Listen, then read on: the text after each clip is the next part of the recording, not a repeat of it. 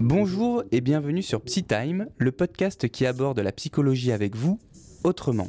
Je suis Damien Allemand, journaliste à Nice Matin, et je serai deux fois par mois avec Katina Garino et Françoise Astolfi, toutes les deux psychologues à Nice. Vous entendrez ici leurs réponses à vos questions sur nos comportements, nos craintes, nos angoisses, le travail, l'amour, la vie. Tous les thèmes qui seront abordés ici sont les vôtres. N'hésitez pas à nous adresser vos questions sur le site de Nice Matin. Bonne écoute.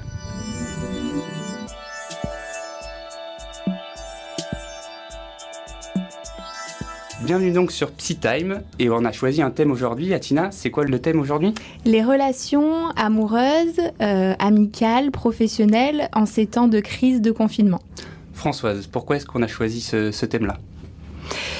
Euh, Vous dire qu'il était dans l'air du temps, ça serait, ça serait vraiment enfoncer une porte ouverte. Mais c'est vrai que euh, même si on en a beaucoup parlé dans les médias, c'est encore une demande de beaucoup de personnes qui subissent ce confinement, comme tout le monde. Et en plus, le thème est d'actualité, hein, parce que comme, euh, on y retourne. on y retourne pour, pour au, moins, au moins deux week-ends. Le principe de PsyTime, il est très simple. Les internautes et les lecteurs de Nice Matin nous envoient des questions et vous, vous y répondez. On va démarrer tout doucement avec la toute première question donc de PsyTime, c'est Brigitte. Je vais vous lire sa question. À chaque annonce de nouvelles mesures restrictives et de confinement, je prends un énorme coup au moral, je déprime plusieurs jours et je m'isole. Tout ça est de pire en pire. Comment mieux encaisser? Françoise? Oui, Brigitte, euh, bonsoir déjà, si, si, vous nous écoutez. Alors, à chaque nouvelle annonce de mesures restrictives, vous vous sentez euh, peut-être de plus en plus contrainte. Alors, il me semble que déjà, euh, il s'agirait de comprendre de quelle manière vous pourriez sortir de ce type de contrainte et voir si cette privation que vous avez euh, de cette liberté, eh bien, c'est quelque chose que vous avez du mal à vivre déjà. Atina Effectivement, on peut se poser la question. Vous dites que à chaque annonce de confinement, vous vous isolez. Est-ce que ce n'est pas justement une double peine? Peut-être qu'au contraire, il faudrait essayer d'aller à la rencontre de l'autre, peut-être par tous les moyens, qu'il soit euh, alors peut-être pas en présentiel, mais peut-être à travers euh, des réseaux comme euh, Skype, FaceTime, essayez de garder le lien avec vos proches, qu'ils soient des collègues de travail ou bien des, amis, de la famille, pour justement éviter ce, confinement euh, complètement isolé. Et puis peut-être que cette période nous, nous oblige à nous adapter. Donc peut-être que dans l'idée, il faudrait essayer de vous faire confiance et de faire confiance en votre capacité d'adaptation. Alors je vais vous relancer euh, sur Brigitte. Comment est-ce qu'on fait quand on est très timide par exemple? Parce que aller vers l'autre, vous, vous conseillez d'aller vers l'autre. Si on est très timide, comment, on fait? Comment on peut forcer sa nature dans cette période-là? Alors, se forcer, se faire violence, je, ne sais pas, mais disons que si c'est pour rencontrer de nouvelles personnes, on sait tous que en ce moment c'est très compliqué, qu'il faut ruser, euh, qu'il faut essayer de, trouver des subterfuges. Euh, soit effectivement par le, biais de réseaux sociaux, mais peut-être qu'on peut aussi euh, essayer de, relancer des, anciennes relations, par exemple des amis qu'on n'a pas vus depuis longue date, qu'on n'ose peut-être plus appeler, euh, un petit texto et on se lance et on est peut-être parti pour une discussion d'une demi-heure ou d'une heure.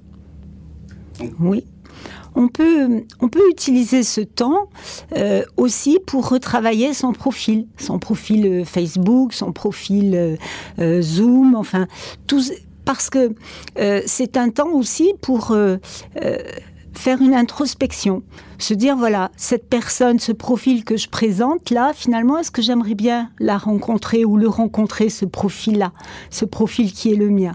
Donc, il y a un temps pour tout. Aujourd'hui, je crois qu'il y a un temps pour soi. Donc, de façon, comme le dit Atina, vraiment tranquille, prendre euh, ce temps pour quelque chose de vraiment de positif, un retour sur soi. Et donc les réseaux sociaux peuvent être la solution pour, pour se reconnecter euh, aux gens. Oui, et puis pour quelqu'un de mm. timide, euh, comme tu le disais, effectivement, euh, justement, peut-être que quand on est timide, on a du mal à aller vers l'autre quand il est devant nous. peut-être que c'est beaucoup plus simple, en fait, derrière des écrans. Donc tout est possible. c'est des, des, choses que vous avez déjà eues dans vos cabinets, des, des cas comme, comme Brigitte? Oui, bien sûr. Bien sûr. Très souvent. Ouais. Mm. S'il y en a de plus en plus? Oui. Oui, qu'il exprime. Donc euh, après, les, des personnes pouvaient venir pour d'autres d'autres raisons. Aujourd'hui, euh, je dirais que la priorité d'expression, euh, c'est de dire que le confinement est responsable d'un certain mal-être. Alors bien sûr, il peut être responsable d'un certain mal-être, mais il peut y avoir aussi un mal-être antérieur qu'on n'avait peut-être pas perçu non plus. Mm.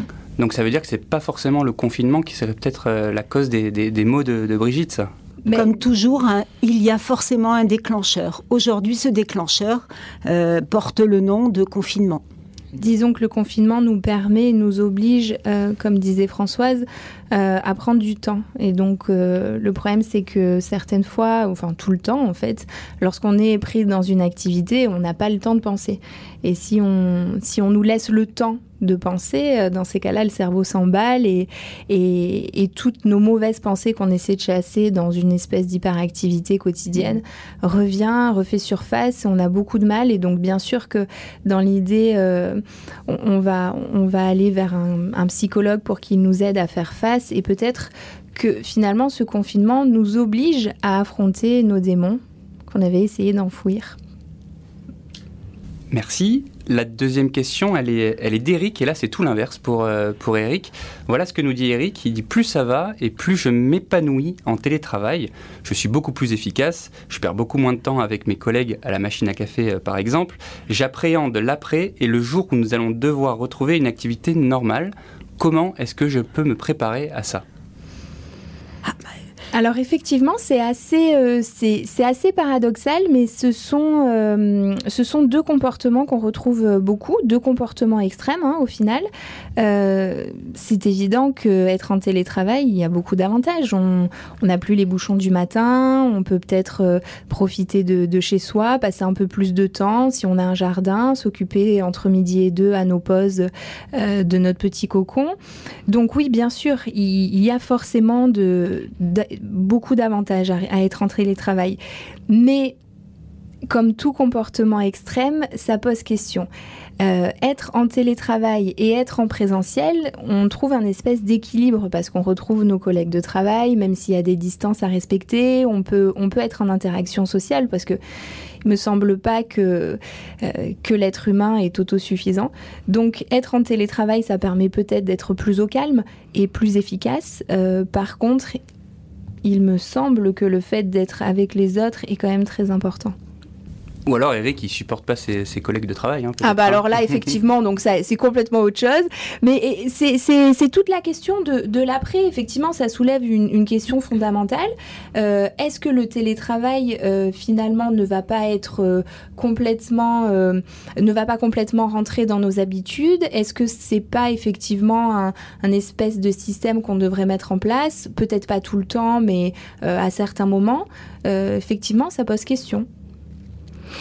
Oui, moi j'ai envie de d'ajouter, Eric, c'est magnifique. Vous avez découvert vos compétences, des compétences que vous ne vous que vous ne soupçonnez pas, pardon, j'arrive même pas à le dire. Euh, donc euh, bravo, vous avez découvert que vous pouviez euh, justement avoir plus de pertinence, d'efficacité dans le travail. Eh bien, tout simplement, lorsque le confinement se terminera, parce que j'espère quand même qu'un jour il se terminera, vous pourrez utiliser toutes ces compétences nouvelles dans le cadre de votre travail. Donc pas souci. Est-ce qu'il y, a, des gens qui se réfugient dans le travail pendant le, pendant le confinement? Est-ce que c'est des, comportements euh, qui, qui, vous parlent? Il y a des gens qui se réfugient dans le travail même hors confinement. et c'est tout le problème, c'est tout le problème aussi, euh, question de société, le burn-out dont on parle souvent, c'est tout à fait ça. Ce sont des personnes qui se réfugient dans le travail pour éviter d'affronter des problématiques personnelles. Mais ça, ça existe bien avant le Covid. C'est un peu comme pour Brigitte tout à l'heure, le confinement est peut-être pas euh, la clé, euh, la clé alors, enfin la clé, le, déclencheur plutôt. Bah, disons que le confinement, qui est un événement majeur, qui est un événement de société, euh, donc tout le monde a son avis sur le confinement. eh bien, je pense que simplement c'est un effet de loupe.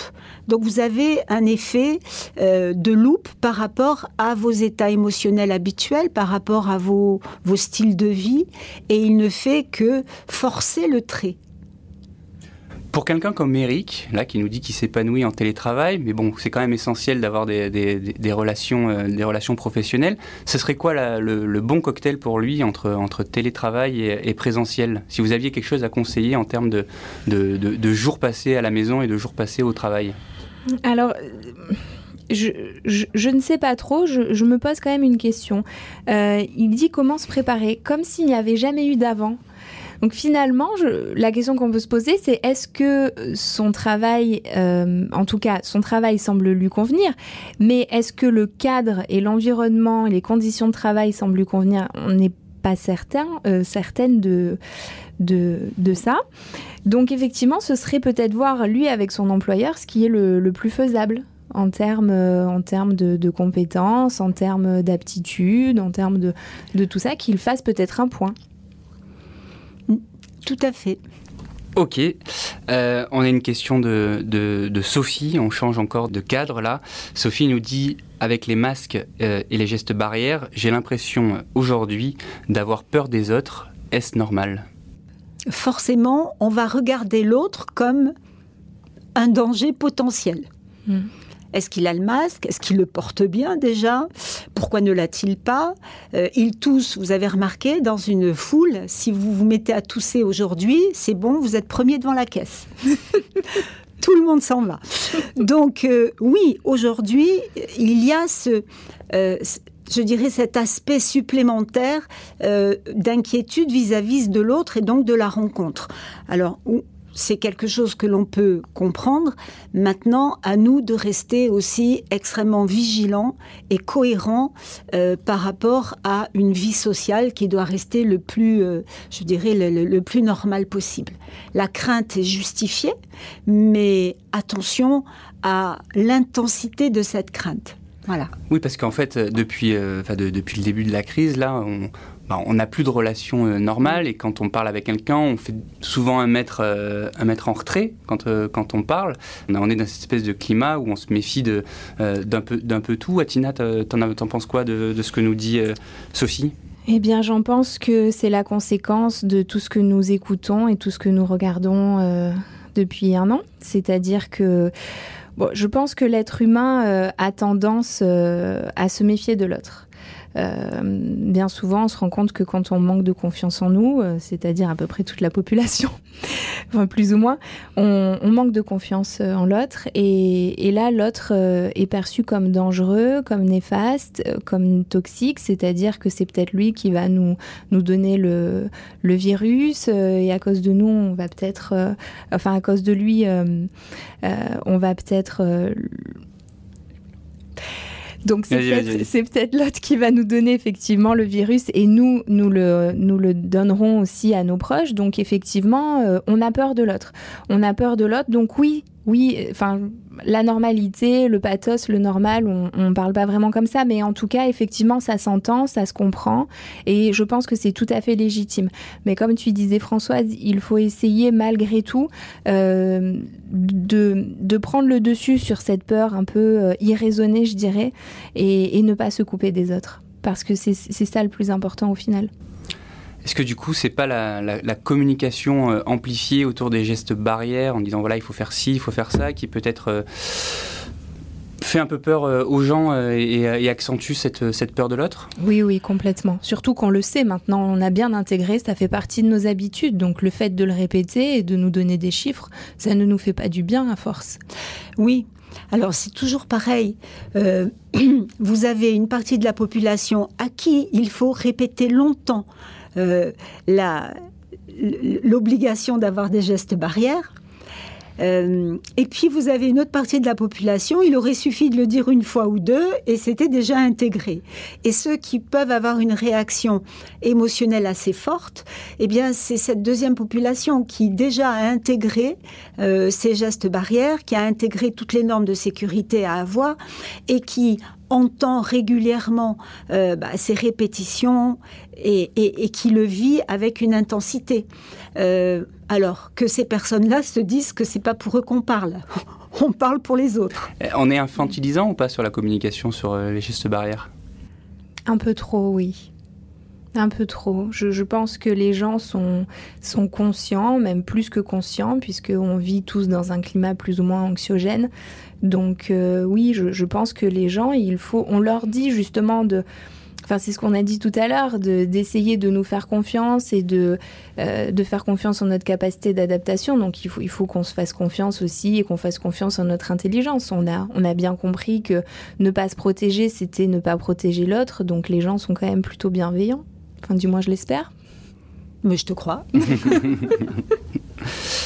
On a une dernière question d'Alexander, euh, cette fois sur le, sur le, domaine euh, amical.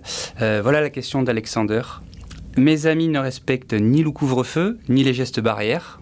On a, on a, des rebelles là. J'ai décliné toutes leurs propositions d'apéro, de sortie et de rencontres. Je m'isole et j'ai surtout peur de leur en vouloir. Trois petits points.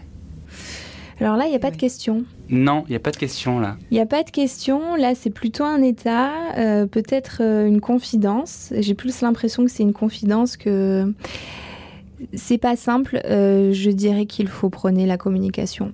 Je, je, pense que si ce sont des amis, il faut pouvoir leur expliquer nos craintes, nos doutes, nos, nos, peurs, et puis essayer de, je sais pas, de trouver une solution, des compromis. Est-ce qu'on peut se fâcher sur, euh, sur ça avec ses amis oui. Bien sûr.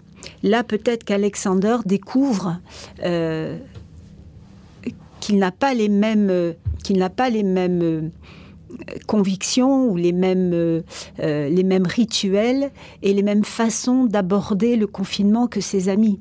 Donc il remet en question aussi Hein, ces, relations amicales, euh, il semble déçu. Le mot qui me vient dans ce qu'il exprime, c'est une déception. Mais on peut être déçu euh, lors d'une soirée qui ne se passe pas euh, comme on le souhaite. On peut être déçu par les propos d'un ami. Il y a toutes sortes de raisons d'être déçu. Je rejoins Atina. il faut en parler. Il faut en parler parce que si pour Alexander c'est important, puisqu'il pose la question, c'est que ça a une signification.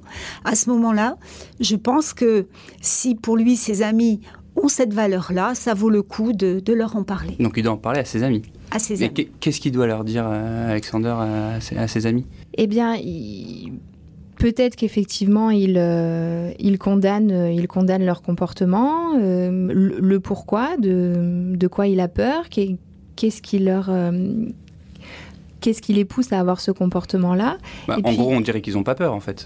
On dirait qu'ils n'ont pas peur, et, quand même, il y a quelque chose euh, qui, m'interpelle. Il ne dit pas « je m'isole et j'ai peur qu'ils m'en veulent ».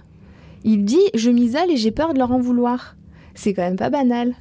Enfin, je, enfin si, si je devais m'isoler des autres, j'aurais peut-être peur que les autres m'en veulent de mon isolement.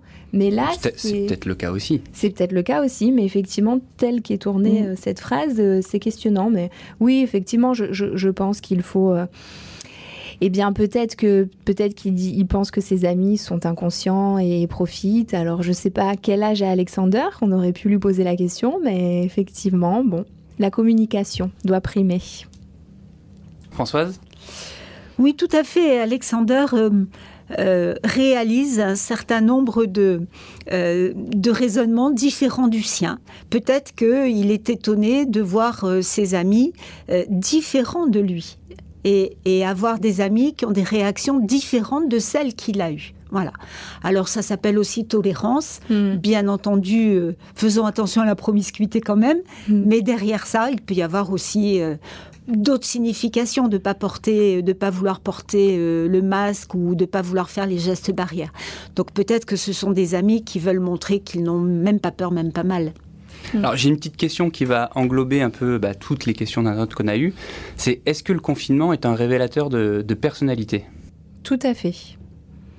Et pourquoi alors? Eh bien parce que je pense que le confinement euh, nous, pousse, euh, nous pousse dans nos retranchements euh, lorsqu'on passe un week-end enfermé avec notre mari. Je, je, pense, je pense sincèrement que effectivement on peut, on peut avoir des traits de personnalité qu'on ne soupçonnait même pas. Mmh donc oui, effectivement, bien sûr, bien sûr que ça nous, ça nous, ça nous permet de, ce qu'on disait, nous remettre en question, prendre du temps pour nous et forcément euh, d'être peut-être euh, une personne qu'on ne pensait pas être. Oui, euh, le confinement est, est un événement de société qui nous oblige, qui nous contraint. Donc le premier mot-clé, c'est la contrainte, l'obligation. donc on va avoir des réactions. Il y a ceux qui vont, qui vont se conformer plus ou moins facilement. Et puis il y a ceux qui vont trouver raisonnable de ne pas se confirmer, de, de ne pas se conformer, pardon, facilement. Ceci étant, euh, le confinement nous oblige à un retour sur soi. Voilà, on mmh. est obligé de réfléchir. Euh, par exemple, avant, on pouvait dire bon bah tiens, je vais aller, je vais aller me boire une petite bière dans un bar. On va peut-être réfléchir à la marque de sa bière ou au lieu, au lieu où on va la boire. Aujourd'hui, si on a envie de rencontrer quelqu'un, on va pas se dire je vais boire une petite bière, on va se dire qui pourrais-je rencontrer? Et, comment? Et serais-je intéressant pour la personne? Et comment je vais pouvoir le rencontrer? Donc voilà, ce qui a changé, c'est ce rapport à l'autre. On peut plus faire par hasard. Vous avez remarqué? Ah oui, ça c'est sûr que ça demande beaucoup plus d'organisation. Oui, et puis on est dans un espèce de, de contrôle, c'est-à-dire que du fait qu'il y ait beaucoup moins de, de loisirs, et qu'on soit euh, qu'on se lève le matin pour aller travailler ou que ce soit toujours du devoir et plus des droits je pense que c'est très très compliqué. C'est ça nous oblige à nous alors je parlais de conformer mais ça nous ça nous oblige aussi à voilà, être dans un espèce de contrôle, c'est-à-dire on se lève, on fait ce qu'on a à faire, on repart, tout est chronométré, tout est millimétré, il n'y a plus de lâcher prise, il n'y a plus vraiment de détente. Alors c'est vrai que on fait tous comme on peut et, et hum, si on a un balcon, ben on ira boire le café euh, sur le balcon ou la bière sur le balcon plutôt que d'aller dans un bar. Mais il y a plus, il y a plus euh, je me change les idées, euh, euh, j'oublie tout le temps d'un instant. Là, on a l'impression qu'on ne peut plus vraiment lâcher et qu'on est toujours plus ou moins dans ce contrôle. Et ça, effectivement, c'est compliqué à vivre au quotidien. Mais, là, c'est typiquement ce qu'on est en train de, vivre. Hein. On, est, on, a le droit de travailler la semaine et le week-end, on, on, se confine. Tout à fait.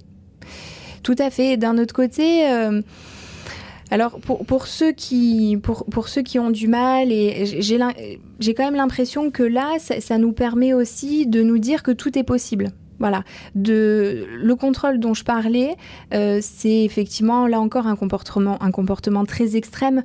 Euh, ce qui est certain, c'est qu'il faut pouvoir se laisser la possibilité de se dire euh, je ne contrôle rien, tout est possible, je saurai m'adapter. C'est-à-dire que là, on a un confinement le week-end et on essaie autant que faire se peut de s'adapter. Si jamais on devait repartir sur un confinement comme en mars dernier, eh ben on saurait faire parce que l'être humain dans l'adversité, c'est toujours faire face. Donc il faut juste se faire confiance. Oui, c'est compliqué, c'est difficile.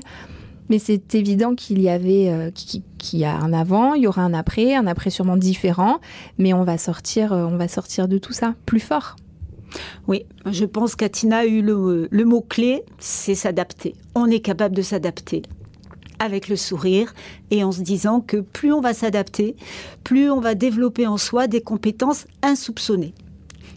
Et se découvrir des nouveaux talents euh, à la maison, euh, par exemple. Exactement. ok.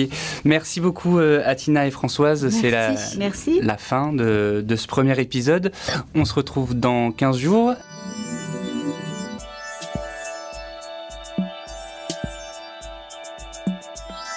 Bravo Si vous entendez ce message, c'est que vous avez écouté l'intégralité de notre podcast. Si ça vous a plu, n'hésitez pas à le noter 5 étoiles et à le partager autour de vous.